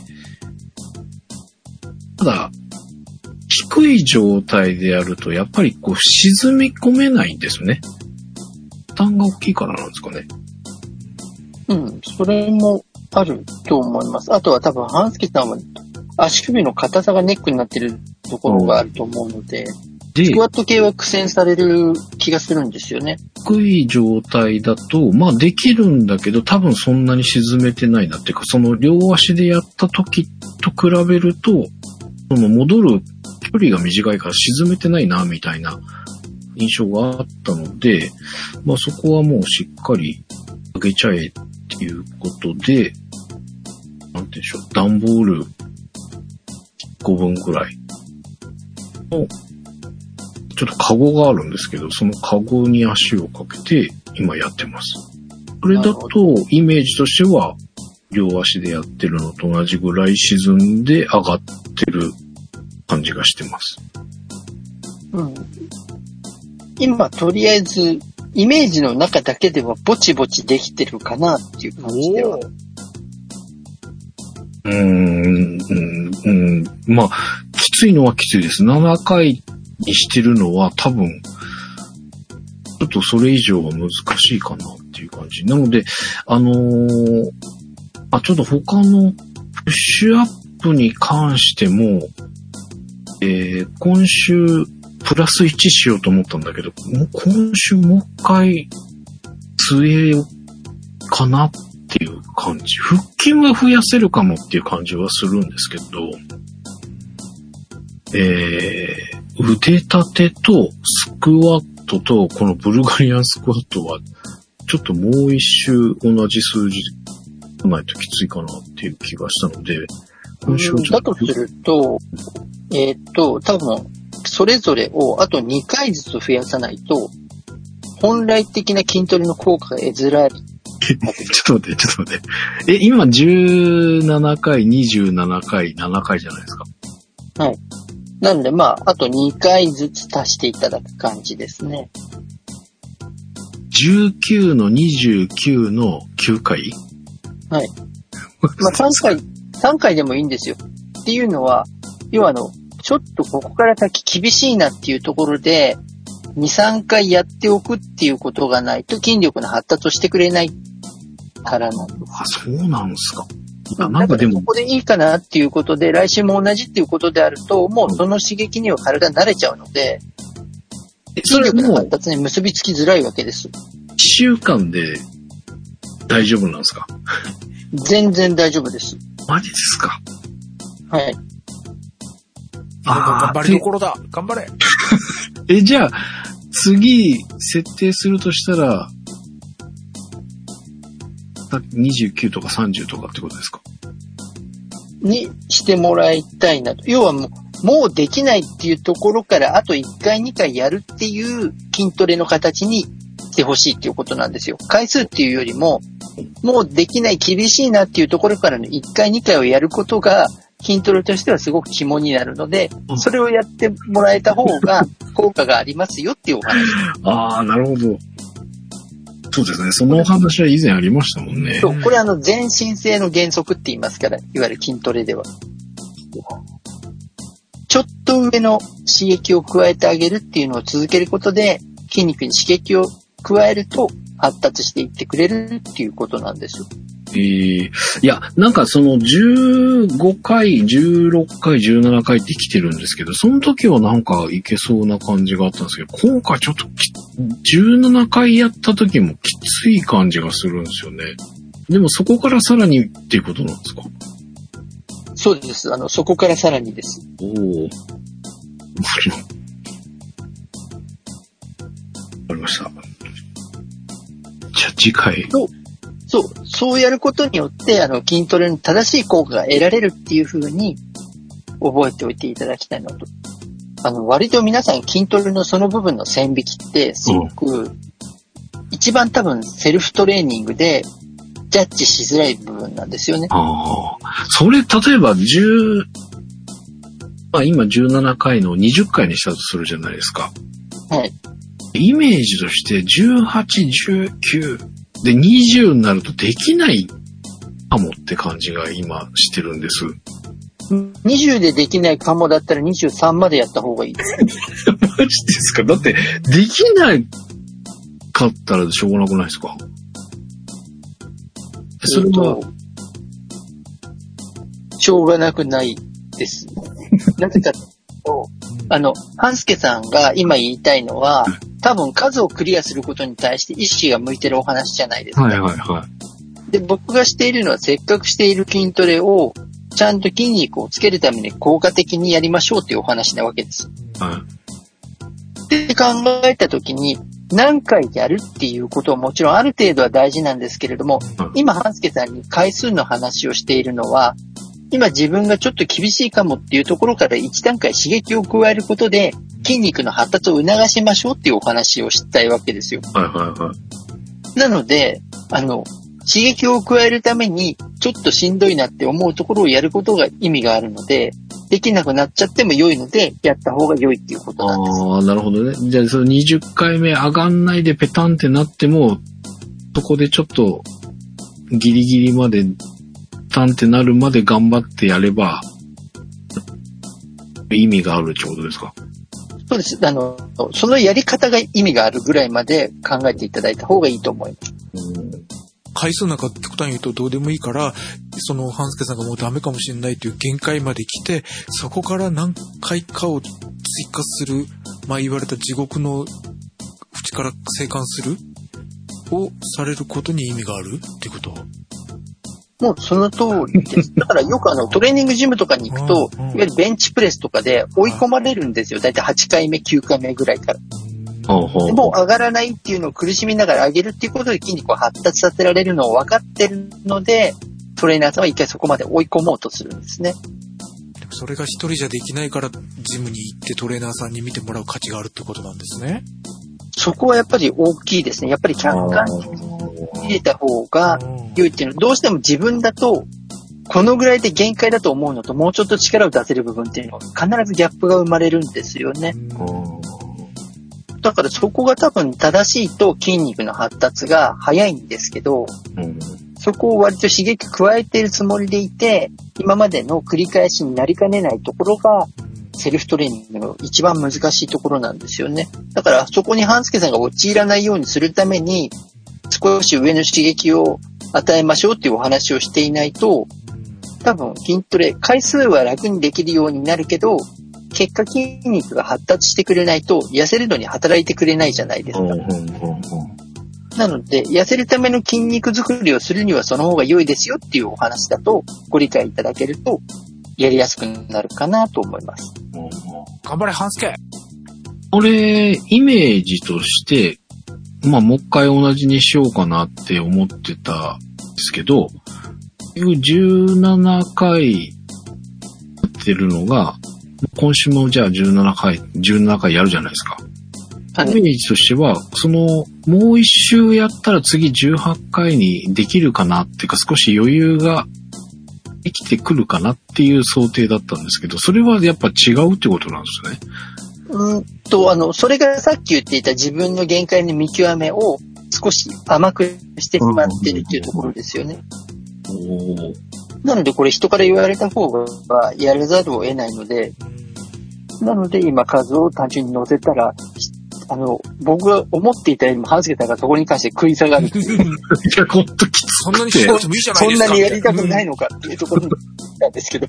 でも逆にそこからが伸びるとこなんじゃないんですか？そこまで下いてきたから。ー、結構じゃあきつい、やっぱきついことしないといけないって、まあきついっいや、だからあなたが早く効率的にやりたいと思ってるならそこをやることだっていうこと言われてるんてことなんですね。うん。そうです、そうです。チンタラでいいんだったら、そう、きつくしないと筋繊維が断裂してくれないわけです。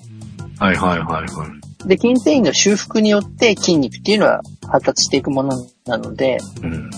だから慣れている状態だと、やっぱりなかなか成果として得づらいわけです。うん。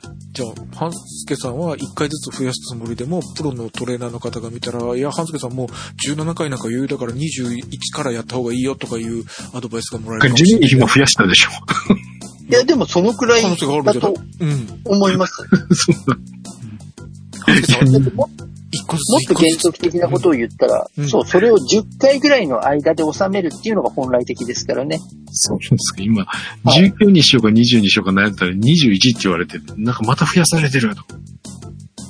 なのでいいんですよ。あの10回でもいいんですけど、うんただ10回でやるんだとすると、8回目ぐらいから相当辛くなって9、10でもう上がるか上がらないかで、うん。あ、10上がりきらなかったって思っちゃうぐらいの刺激を与えられるのが、一番成功法ではあるっていうことなんです。って考えると、半助さんが今やっていることが悪いわけではないですけれども、せっかく筋肉を発達させようと思って筋トレをこれだけ毎日のように頑張っているのに、おかしいおかしいになっちゃうじゃないですかっていうことなわけです。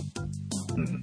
だから、せっかくだったら効果が出るようにやりましょうよっていう意味でプラス2回足しましょうっていうお話をしてたなるほどいうことなんです。いやー、結構やっぱり、そうだよね。やっぱて。か、そこがね、多分ね、あの壁なんですよ、皆さん。うんこんなにきついことをしないと筋肉って発達しないのって大体そこで一回、あ、今ほんとそう、ほんとそう。うんそんな感じがします。結構だって今だって、それなりにしんどいって思ってるところ、だからそれで数ちょっと増やせないかもって言ったぐらいなので、そこにプラスって、みたいな、ちょっと、でも、ある意味本当に良かったんじゃないんですか？なんかやり方が悪くて、いや、こんなんだったら何回でもできますよだったら聞いてないってことですよね。ですね。うんうん。その通りです。だからあの数が順調に伸びてきていってるので、これをちょっとどこかで修正しないといけないなと思っての今日のお話なわけです。なるほどね。前回も永井先生、これ、それ楽しすぎてないかいって言われてましたもんね。あまあ、そうですねうん。白と言ってましたね。うん。これいいとこ来たんで、やっとそこまで来たんじゃない半助さん。そこからが筋トレじゃないの、本当の。と、やってない俺はち気楽に。いや、すごいよ、半助さん。やってるじゃん。これに関しては。ウーバーレックスができてないのかね。ああ、はいあ、あ、いまや、あの、そこは、うんそこはもう本当にあの、良いですけど、せっかくだから正しい筋トレをしておきましょうよっていうところ。ですよね。そうですね。はい。なんかものすごい僕がひどいことを課してるみたいな雰囲気になってる。いや、ほら、あの、今までもそういう話ってあったじゃないですか、その、青さんとか、はいいや他の方たちの指導されてる時に、結構悲鳴を上げてみたいな、まあ、一言で笑ってましたけど、こういうことかっていうのがちょっと少しだけ分かった気がします。えでもそこよりももう少しぬるい話をしてますよ、僕。そうなんです。これよりもっときついんですよ。まあ、そうでしょうね。あとあの、なんだろう、きついきつくないっていう分け方をしちゃうと確かにその通りではあるんですけども、うん一回、あ、ここで筋肉が作られる刺激なんだっていう、やっぱり目安になる部分っていうのが分かると、うーん。あの、効率的になっていくんですよ。うん。要はこれよりも簡単だったら、あ、ちょっと筋トレとしては足りてないんだなっていうことが判断できるので、それをあの知ってもらえるといいなと思ってるんです。なるほど。で、筋力に関して言うと本当に少なくとも僕が自分で指導させていただいた範囲でも、75歳までは筋力量って増えますから、だからあの、もういつの年齢からやっても、非常にちゃんと意味があるものなんだなっていう実感もあるのでうん、できれば正しくやって、正しく効果を上げてほしいなと思っているので、半助さんにプラス2回とお願いしてるんですけど、まさかここまで広がる話になると。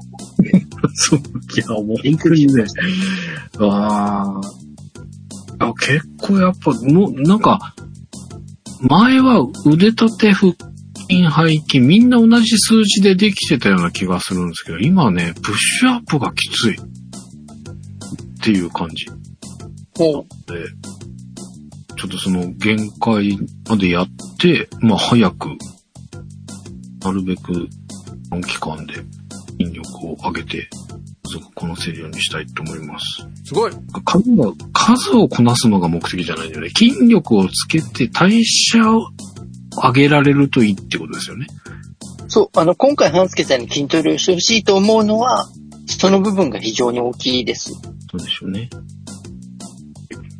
だから今の半助さんに合った筋トレで言うと、ちゃんと自分の限界を見極めた負荷を与えるっていうことが大切だっていうことなんですよ。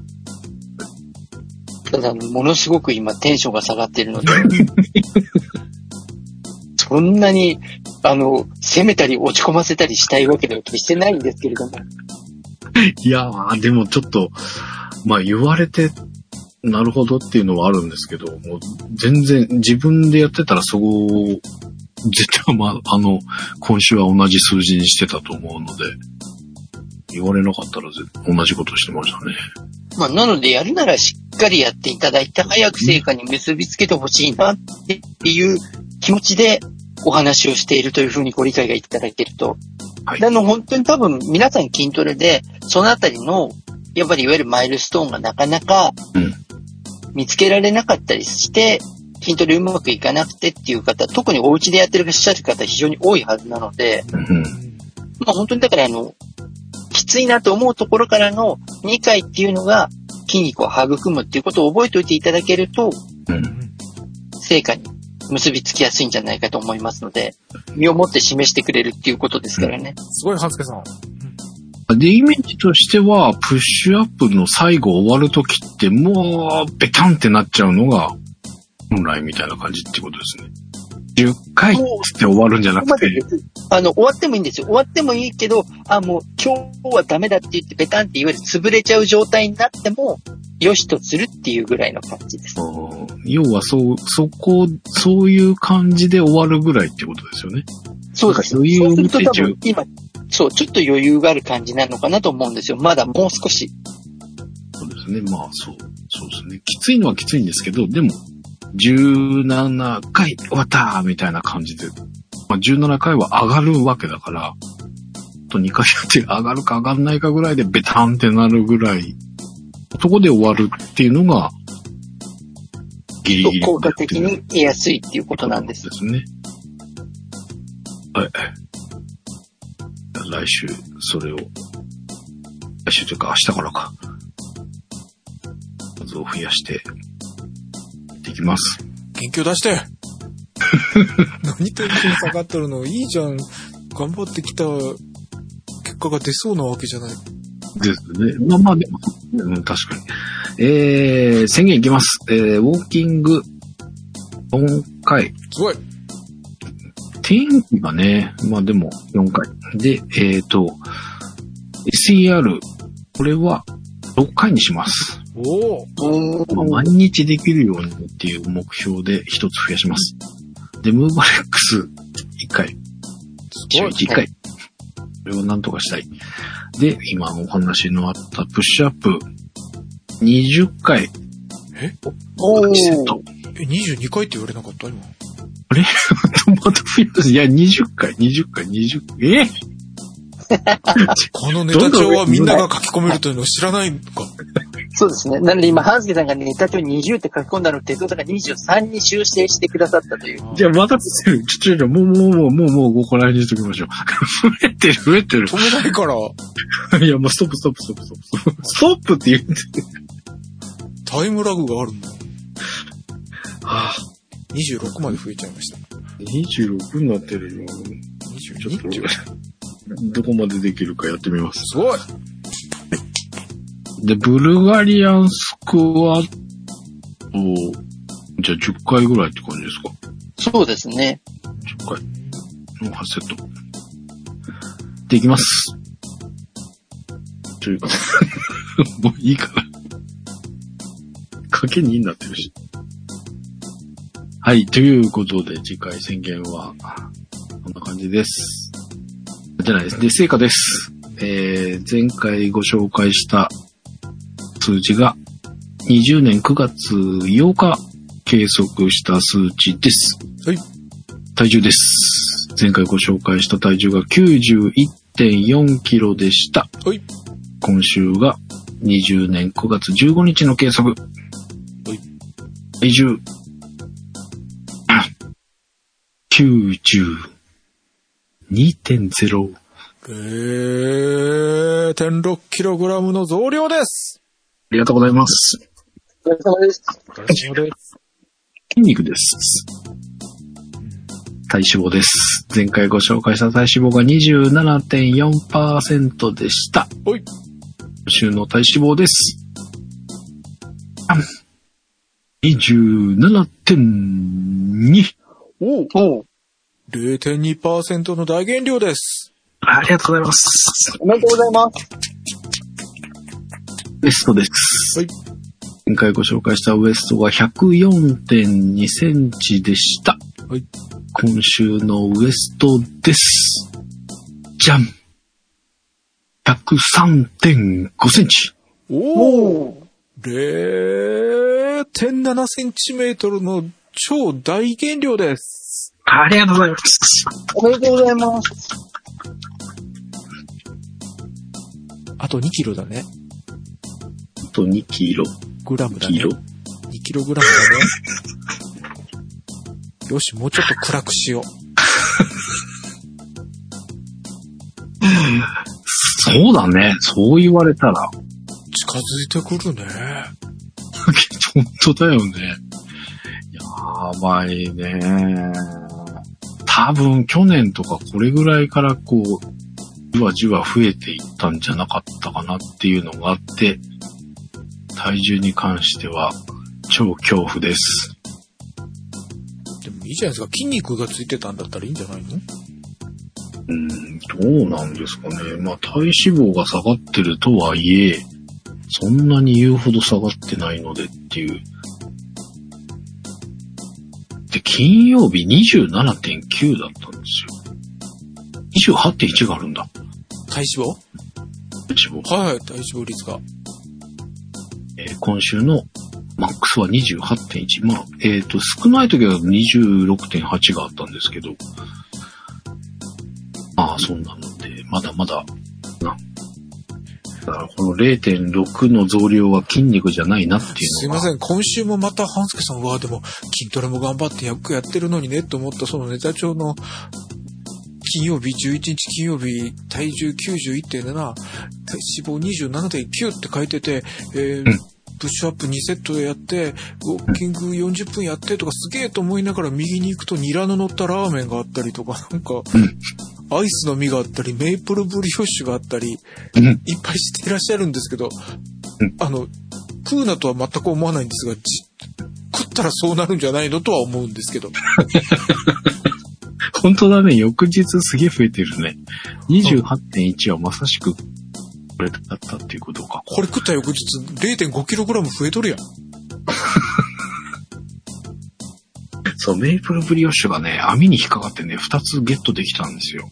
おお。なんか販売終わったんじゃねえかっていう話があったんですが、2つゲットしまして。おお。アイスの実はね、今、期間限定、白いカフェオレ。これ美味しいんですよ。アイスの実好きあ、嫌いではないけど、あんまり食べたことがない。そうですか。はい。えー、アイスの実僕は好きなんですが、はい。これの白いカフェオレが今、期間限定で発売中です。僕は大好きです。はい。美味しいです。半助に食い、買い占められる前にゲットなさってください。ぜひ。この、哲夫さんが言ってた、いっぱい並んでるうちの二つ。はい。これすげえ行きたかったやつなんですけど、うんえー、秋葉原に、肉の万世って万世橋の元にあります。ええ肉ビル、お肉の万世というお店のラーメン。ラーメン？パーコー麺、おとんかつみたいなやつ、揚げ、揚げ豚。あのったおおラーメン。おえ、11日、22日は、ダブルパーコー麺が、1000円ちょうど、大盛り無料。なので、んダブルパーコー麺の大盛りが1000円で食べれる日。うん。なので仕方なく。え、知らなかったんですけど、キーマカレーがセットでできるんですよ。うん？セットでキーマカレー。これがね、美味しかった、キーマカレー。その、ひき肉の、キーマカレーってひき肉のカレー？僕もとしての食べたことないんですけど、ひき肉はそんなにはないんですが、おお肉味がすごい、出汁がすごい効いてて、へえ美。味しかった。もう最高です。キーマカレーとラーメンが合うんですか？うーん。へうん合うかどうかは、うん、合う。うんうん。美味しかった。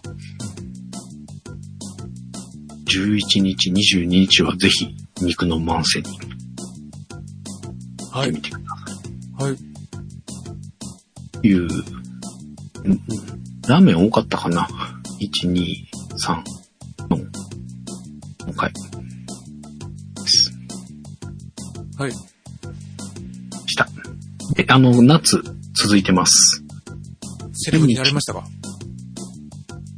取れてない日もあるんですけど、多分毎日食べれてます。はい。夏、貴族になりました。ん？ん？ナッツ貴族になりました。おー貴族になられた。哲夫さん、ナッツ貴族でしょ？はい。今、ナッツが来たので食べてます。バリバリボリボへリ。え。あれもうず、どれぐらいになるんですか？こう、習慣になってます？ああ。いや、そんなに、こう、定期的っていうことではないんですが、どうしても食べ終わって切れたらもうほったらかしちゃったりするので、うんうんうん。なんか僕のことなので、あの、今までの餃子といい、鶏の唐揚げといい、ムラがすごくあるでしょ、僕。ほうほうほう恥ずかしい。はい。継続というのが苦手なんで、ナッツもムラがあって、ムラがあるんですけれども、今は、ナッツが来ちゃってるので、食べております。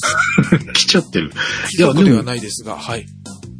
ええでも、なんだろう。毎日欠かさないようにとかっていう感じじゃなく、単純に食べたいから食べてるっていう感じ。ああ、それがあるかもしれないですね、ほんとね。うーん。長井さんは食べてます？そんなに食べないんですよ。今2週間に1回食べることがあるかなっていうくらい。あれ？そうなんですかナッツこの番組を聞いてる人はみんなナッツ食べてるんじゃないんですか？だってツイッターとかには上がってこないじゃないですか。見たことないね。なんでナッツを食べなきゃって思ったんだろうって今思いました。でも、しかもあの、ナッツを一生懸命食べてるっていうよりも、他のものも食べている中にナッツも乗せてるって感じですもん。うん。そうですね。この、この絵面から言うと、何のあれもな、返せないんですが、でもちょっと今意識してナッツは食べてみようかなって思っています。はい。そして、オリシももう9月も後半に向かい、えー収録している本日が2020年9月15日。はい。もう2週間もすると10月に入り、ですよ11、12と、今年も差し迫った中で、ハンスケさんがそろそろ着実に年末調整を始めてるんだなっていうのが僕の所感なんですね。あってこと？そうなるんですかね着実に年末に向けてアップを始めてる感じがありますよね。やばい。やばい。なんか、呪いに実は、囚われていたかもしれない。大変な状態だということが今、隠しました。あ、すいません。あの、闇の方からちょっと一言言わせていただくと、私別に何もしてないんですけど、半助さんが自分で94に近づいていってる感じがするんで、はいやいや。一生懸命暗くしようとは思ってますけど、あんまり94に関しては僕何もしてないような気がするんですけどね。呪いとかなんか勝手に言われてますけど、ご自分でなんか、はい。94の谷底に落ち込んでいかれてるような。うーん、そうなのかしら。いや去年は多分、8月ぐらいにもっと落ちてたと思うんですよ。80キロ台とか出たはずなので、そこからの94って考えると、今日、92でしょ。やばくない？そう、なんだろう。多分忘れてるだろうなと思ったので、一応ちょっとあのカレンダーと季節の移り変わりを意識してもらおうかなと思ったんですね。ちょっと、今年やばくない？動いている量が増えてるにもかかわらず、乗せてきてるんですよ。ですよね。いやー。逸夫さん怖っ。いや、何もしてないです。何もしてないです。ということで、来週生きてたらお会いしましょそんな何も呪ったりしてませんので、はい。う。は、その、ね、呪いの主にバトンタッチします。はい。お疲れ様です。哲夫です。そうです。よろしくお願いします。お願いします。おはい。よ願いします。ろしくお願いします。今週も食事楽しみました。すごい。はい。えー炭。水化物をと、あ、もうはい。はい。炭水化物をと言われまして、はい。えーやっぱり私我慢するとかが、えーできそうにないので、うんえー炭水化物を我慢するというよりも野菜を増やすとお、いう方に行くしかないかなと。いや、もう本当に全然ストイックではないので、えーそういうふうに思っておりました。お、で、えー炭、炭酸の話をずっとね、あの5月ぐらいからちょくちょくししておりまして、はい。あの、だから我慢、満腹になるのは我慢できないので、えー買い物に行く前に炭酸水を飲むと。ほほほほほ。そして、食事の前、食事の途中で炭酸水を飲んで、お腹いっぱいになると。いう形で効果が出せたらなということで、ソーダストリームを買ってるわけですね。あ、そういうスタートなんですか？ソーダストリームって。はい、そうですよ。へえ。あ、まあ、そうか、そうか。中先生、そういうおすすめじゃなかったでしたっけ炭酸ってから。はい。そうです、そうです。ありがとうございます。なので、はいそう、その活用の形で言ってもらえると非常に一番正しく運用できてる感じですよね。はい。あの、コーラ、コーラを、オリジナルコーラを、オリジナルジンジャーエールを、オリジナルハイボールを飲むためにソーダストリームを買ったわけではないと。はい。ということなんですが、あの、買い物の前に、あの、買い物の時にお腹空いていっちゃうと多めに買っちゃうからね。いや、わかる。なので、えーソーダストリームを飲んでいったんですけど、それが先週の台風の前の時ですよ。ソーダストリーム、炭酸水飲んでいっちゃったから、カップラーメン、まあ、カップラーメンはかなり売り切れてたけど、マルタイの長崎ちゃんぽんのカップ麺は何個かあったのに1個しか買わんかったんですよ。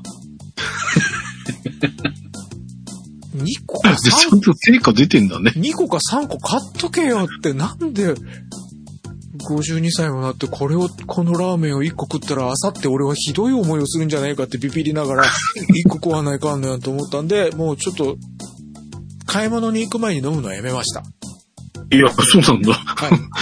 ちょっと反省があったからね。もし、うんもし急になんか災害があったら困るやん。うん、うん。はい。ということで、うまかっちゃんの濃厚深夜15個入りを買いました。これ、僕も食べました。いや、これハンセルさんが食べたって言ったから買ったんだよ、俺。そういうこと。もうお互いで僕があげぐる、お互いのせいにし合ってなんかぐるぐるしてるじゃん。これ、やっぱ違いますね、全然。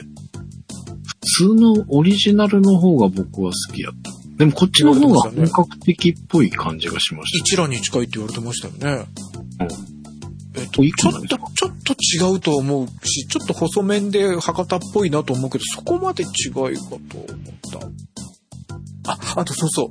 えっと、先々週、ラーメンの一覧の話が出ました。うんで、えっと、あんまりディスる。あの、前回も半助さんにナチュラル失礼だの散々言いましたが、あんまりネガティブなことをあえて言う必要はないと思ったんで、ちょっと黙ってたんだけど、思い出した点があるんで、ちょっと言わせて。お。あの、よく、東京の人とかが福岡に来て、なんかセミナーとかイベントとかやるときに、うんあの、その現地のこと、現地好きアピールをするために、20年前からよ。俺最初に聞いたのがあの、ハイパーメディアクリエイターの高城剛さんよ。はいはいはいはい。おはい、セミナー行って、福岡のラーメン好きなんですよ。食べてきました。一蘭って言ってシーンとするのよ。ほうほうそれがあるからね、あんまりディスる言い方はしたくないんだけど、本当に福岡の人はね、一蘭食べないから。へえ。あだから、あの、受けるネタと思って言うのはやめた方がいい。ああ、なんかそれ、広島焼きで広島の人に言うあとなんとってうん。広島焼きって言ったら殺されるんだよ。死ぬって言われてるよ。らしいね。うん。それと一緒って感じなんだ。はい。えー、なので、うん。あの、ただ僕も、僕も博多ネイティブじゃないくせに、一蘭食べるんですかって言われたら一蘭なんか地元の人食わんよっていうぐらいのラーメンリテラシーの低い方はあるんですけど、うん。それでも、まあ、たまに食べたくなるぐらいっていうことで、あの、ネタ帳に載せるためにちょっと調べましたが、やっぱ一蘭はね、創作系というか、長浜系、久留米系とも違う、ちょっと別のラーメンみたいな感じみたいです。ああ、まあまあ、でもそんな感じかな。だから独自のラーメンなので、えっと、みんなが一蘭を好きと思ってネタにすると、みんなシーンとなって受けないから気をつけた方がいいですよ。っていうことだ。う んええはい。僕なんか大砲とかそっちのイメージがあるんだけどな。あ、大砲は久留米ラーメンだから、あの、福岡ラーメンと認知されてると思いますよ。なんですか？うん。えーい僕が25年前ぐらいに、きまだ北九州住んでて福岡で夫の仕事をもらいに来てた時から、えっと、一蘭、一風堂。はい。この二つをちょうど、ウィキペディア調べたらちょうどやっぱり創業してすぐぐらいの時期だったのね。で、うん有名になりかけぐらいだったんだけれども、うんその、俺がお世話になった方が、まあ一蘭とか食わんもんね、まあ、い一風堂が近い、一風堂の本店が近い事務所だったから、一風堂もあんまりそんなにむ福岡ラーメンじゃないけどねって言って連れてってもらってたぐらいだったから。はい。あんまりネイティブのものではないということだけ、あの、はい。お気をつけくださいという。を、はい。これは申し上げておいた方がいいかなと。いろんな方が滑ってますね、二十何年間。そうなんだ。まあ、や、まあ、わかんな、まあわかんなくもないかな。うんどうなんだろう。うん。どっちの気持ちもわかるからね。やっぱその現地に行って、その現地のゆ名物食べて美味しかったですよって言ったら受けるじゃない？普通はね。うんえーっていうところがあるのでお気をつけください。はい。はい。で、話戻します。で、えーっと、ご飯がやはり前回ご紹介した、新しい現行の炊飯がすごく美味しいんだ。うん。で、その炭酸水飲んでるんだけど、うん。飲んでるんだけど2杯食べるぐらいになっちゃった。前より増えちゃった。なので、そんなうまいんだ。うん。なんかイメージとしては、足になんか鉄球かなんかをつけて歩けないような重りをつけてるのに、前より走っちゃうみたいなぐらい、なんか、ちょっとお米の減り方が早いんだよね。うんで、カット野菜もちょっと途切れて、今回肉系がすごい多くなっちゃった。すごい。なんかもう肉肉肉じゃないですか。はい。最後、やっと昨日の夜、カット野菜を買って、今日のステーキに肉を追加したのと、まあ、ちょっと最後は焼きそばになっていますが、野菜炒めに麺が入るぐらいな感じで。あ、入ってますね。はい。まあ、野菜炒めを作ったぐらいな感じ。なんか今に、ステーキに肉を追加したって聞こえたんだけど、気のせいかしら。まあいい、これは何？結構、あの、大量に買ったから肉が続いたって感じなんですか？あ、いや、そんなことはないですけど、ステーキ多いね、ほんと今回ね。すごいよね。はい。あこうなんか、お、大、お、なんだ、大量パックみたいなのを買って、ダメにしちゃうといけないから、続いたのかなって思ったんだけど、そういうわけでもないのね。はい。それは。すごいね。こんだけ。いやーでもね、このね、ステーキがうまそう。これがね、うまい、うまくできないんですよ。こういう風にできなくて。あ美味しそうに焼けてます。牛丼の後の方ですか？うん。はい、これが、ひあの、ご紹介している樋口先生のレシピっていうか、あの、うんこの先生は高温で何回も繰り返して焼いた方がいいっていうタイプ。ほうほうほうほう。はい。で、えっと、僕は、僕にとって意外だったのが、あの、フライパンが高温になりきってなかった。これぐらいでいいだろうと思ったやつはまだ高温になってなくて、あの、もちろん温度って測るのがいいんでしょうけど、温度計持ってなくって、で、その樋口先生のやつで、あの、ちょっと、水を数滴落とした時の跳ね具合うんで温度が上がるっていう話でいくと、僕のは思ったよりまだ高温になりきってなかったみたいで、高温にするということが分かったんです。そうすると、もうこの写真撮ってるように白い煙がもくもく出るのね。で、家の中でやると、もう家中燻製みたいになるわけよ。しかも、うち、あの、収納がないので、医療服を、あの、ハンガー、でっかいハンガーにかけて外に出してるので、もう服全部になんか燻製で肉の匂いくっつけるみたいになる。なるほど。はい。で、久しぶりにちょっと、イケアに行きまして、イケアで、あのー細長い、えーちっちゃ、あまり大きくすぎない、えっと、高、高めのラックを買えたんです。うんうん。これが1200 1900円ぐらいのやつだったんですよ。安い。安いでしょ？あの、うん。僕カラーボックスしかないよな。カラーボックス2個買う。でも2000円ぐらいするんですね。うん。で、この高さにならないし、うん。だったらカラーボックスでこっちのいいやでこれを買って、えー、部屋から、あの、外焼肉の時にご紹介したように、体は室内にいて、窓の外に、うん。えー肉焼きをして、煙は外に出すという仕組みで、黙々したやつを部屋の中に入れることなくステーキをやりましたと。なるほど。そのための棚なんですね。はい。なのでちょっと棚のところから誇らしげに写真を載っけております。なるほど。はい。はい。これでね、えーっと、30秒ずつ繰り返して2分半分やって、そして、えー倍の5分以上休めて食べると、ちゃんとレアにできてるでしょ？ええああ、うん、なってるなってる。はい。うーん。ジューシーな感じです。うん。美味しそう。はい。ということで、その IKEA でもちょっと、ローストビーフみたいに食べて、肉、肉しかったです。ほんとね。はい。もうなんか、週の半分肉っていうか、半分以上か。半分以上肉です。5日ぐらい肉？ん？?5 日ぐらい肉って感じ？っていうか、込みの神様は最近、ちょっと白米が美味しすぎるんで、ちょっと今お待ちいただいてる状態。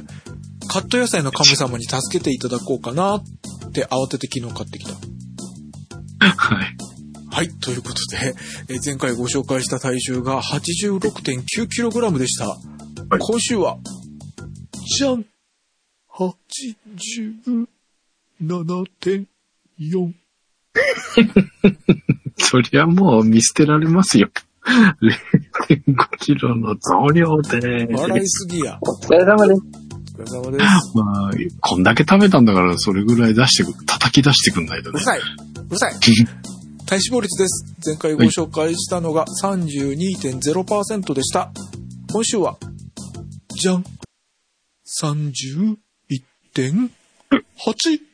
お0.2%の減量です。おめでとうございます。おかしいですね誤。差でもイェイいいえ。ウエストです。前回ご紹介したのが98.0センチメートルでした。今週は、じゃん !97.4! 軽いこと。おー0.6センチのマイナスです。おめでとうございます。ありがとうございます。カット野菜の神様ありがとうございます。あれ、ちょっとこれは、炊き込みご飯の神様の逆襲を期待していたんですが、力及ばずでしたね。ちょっと白米が美味しいんです。え、でもそんだけ食べてても、えーすごいね。はい。えー前回宣言、えーっと、ABS、AR、プッシュアップ、腹筋ローラー4回と申し上げたんですが、2回しかできませんでした。これは、忙しかったにしても朝やってるので、もうちょっとやれたはずという反省があります。うんで、ムーバレックス、鉄道スペシャル、そしてウォーキング、というか有酸素運動は3回の宣言で3回やりました。おー、すごい。おーありがとうございます。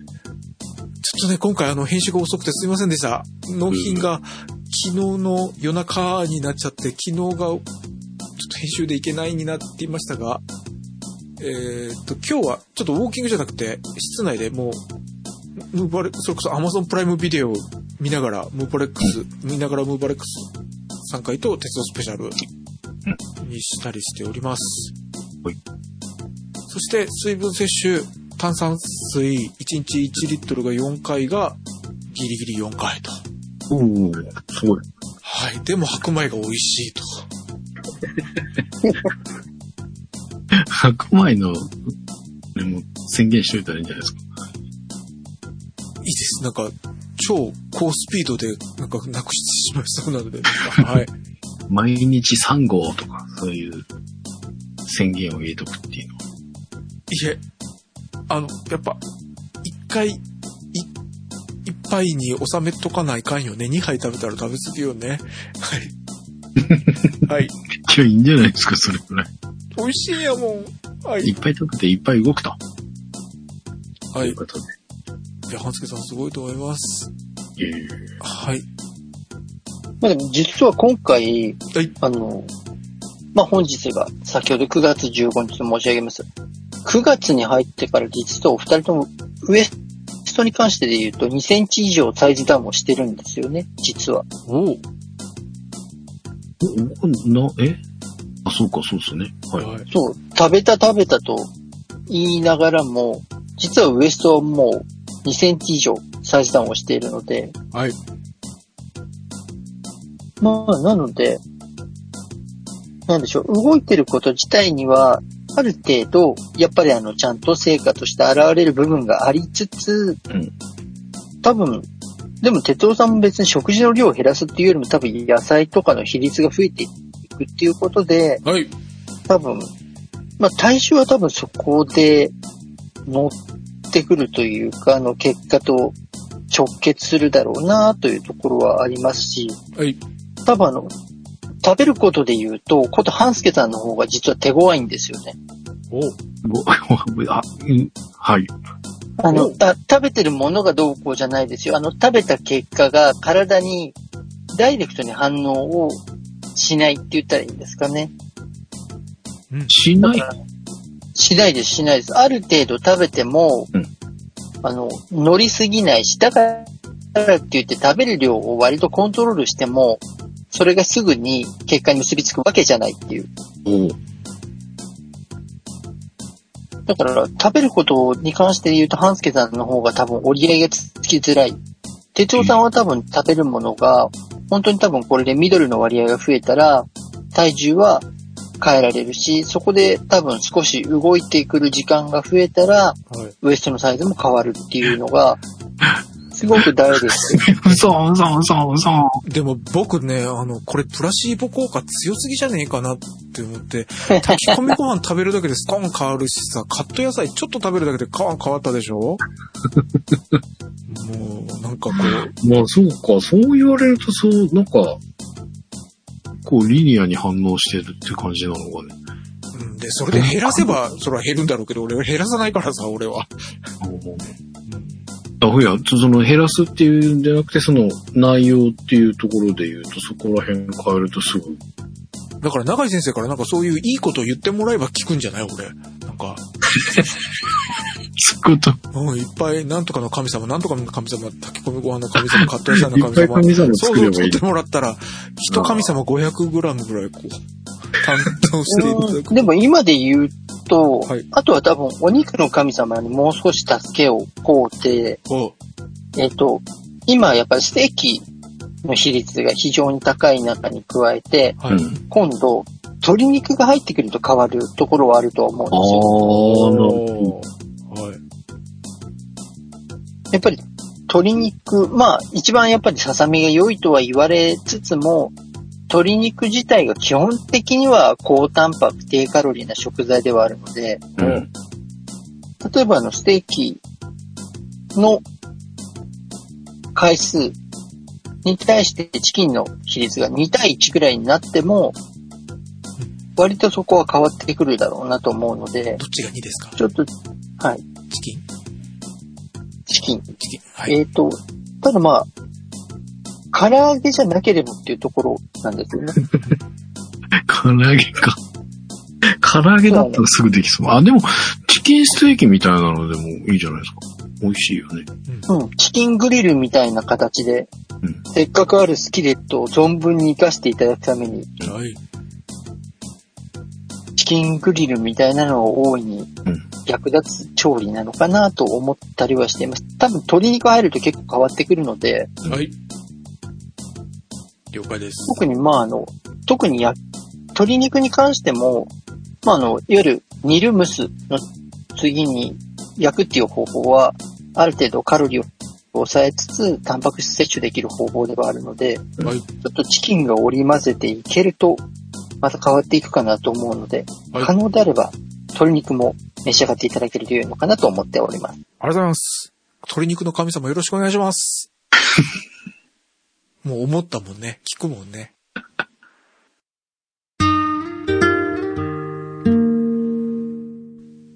いや、そろそろなんか炊き込みご飯の神様が、そうだね。秋深くなってくると、キノコの炊き込みご飯いいですよね。ちゃちゃちゃちゃ、その白米に浮気してるから炊き込みご飯の神様が、すっとして効かなくなる？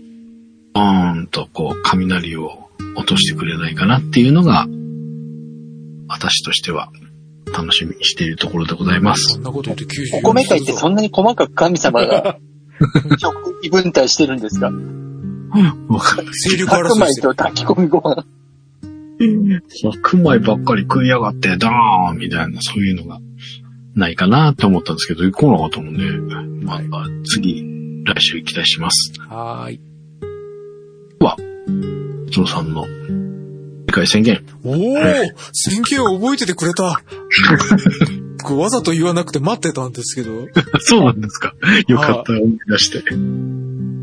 はあ。いや、ごめんなさい。あ、あの、自分の宣言考えてなかった。ごめんなさい。ダメだよね。すいません。もう、うん、先に、ではって締めに行かないかなと思ってたんですけど、行かなかったね。はい。はい。じゃあ、でも、半助さんと比べると本当に大したことないんですが、ABS、AR、プッシュアップ、腹筋ローラーは、うん、3! おーはい。ちょっと、謙虚に、ちょっと増やします。そして、えームーバーレックス鉄道スペシャルウォーキング、または、ムーバーレックス3階の有酸素運動は、ちょっと、と、締め切りがあるので、2なんだけど、そこを頑張って3。はい。おー、すごい。はいおー頑張った。だから、普通だったら、普通の週だったら4といううんぐらいという、何をはい耳っちく言うような。はい、すいません。自分が自分で耳っちいなと思いましたが、はい。頑張ったんだよという、分かってほしいなと思いました。はい、炭酸水の摂取。えーっと、5いこうか。5。はい。おーおーそうかし買い物に行くときには飲みません。はい。ほんとそう、こだわりなんだ。いつ災害があるかわからないので、はい。もうあれ1個しか買う、あの時にね、1個見て、もう1個買わん、カップラーメンなくなってたんだけど、でも、マルタイの長崎ジャンボ何個かあったんですよ。で、で買わなかった人だら2個買うんだけど、うん、1個でいいかと思ったんだよね。うんそんだけ炭酸効くっちゅうことだ、そしたら。やっぱお腹空いてて買い物に行くと違うよ。で、だよね。それはわかる気がする。そうか、炭酸ね。はい。ということで宣言させていただきました。は、来週、お互い頑張りましょう。はい、頑張ります。はい、ということで、えー、今週もお届けしました。えー、メールフォームもぜひご活用ください。いいろいろ教えていただけると嬉しいです。えー、ポッドキャストステーションスクランブルのホームページのトップ、あるいはこの番組のバックナンバーページにリンクがありますので、そちらから貼っていただいて、お送りください。ということで、みんなのダイエット196回お届けしましたのは半助と、鉄尾一郎と、長いでした。ではまた次回、あありがとうございました。ありがとうございました。ありがとうございました。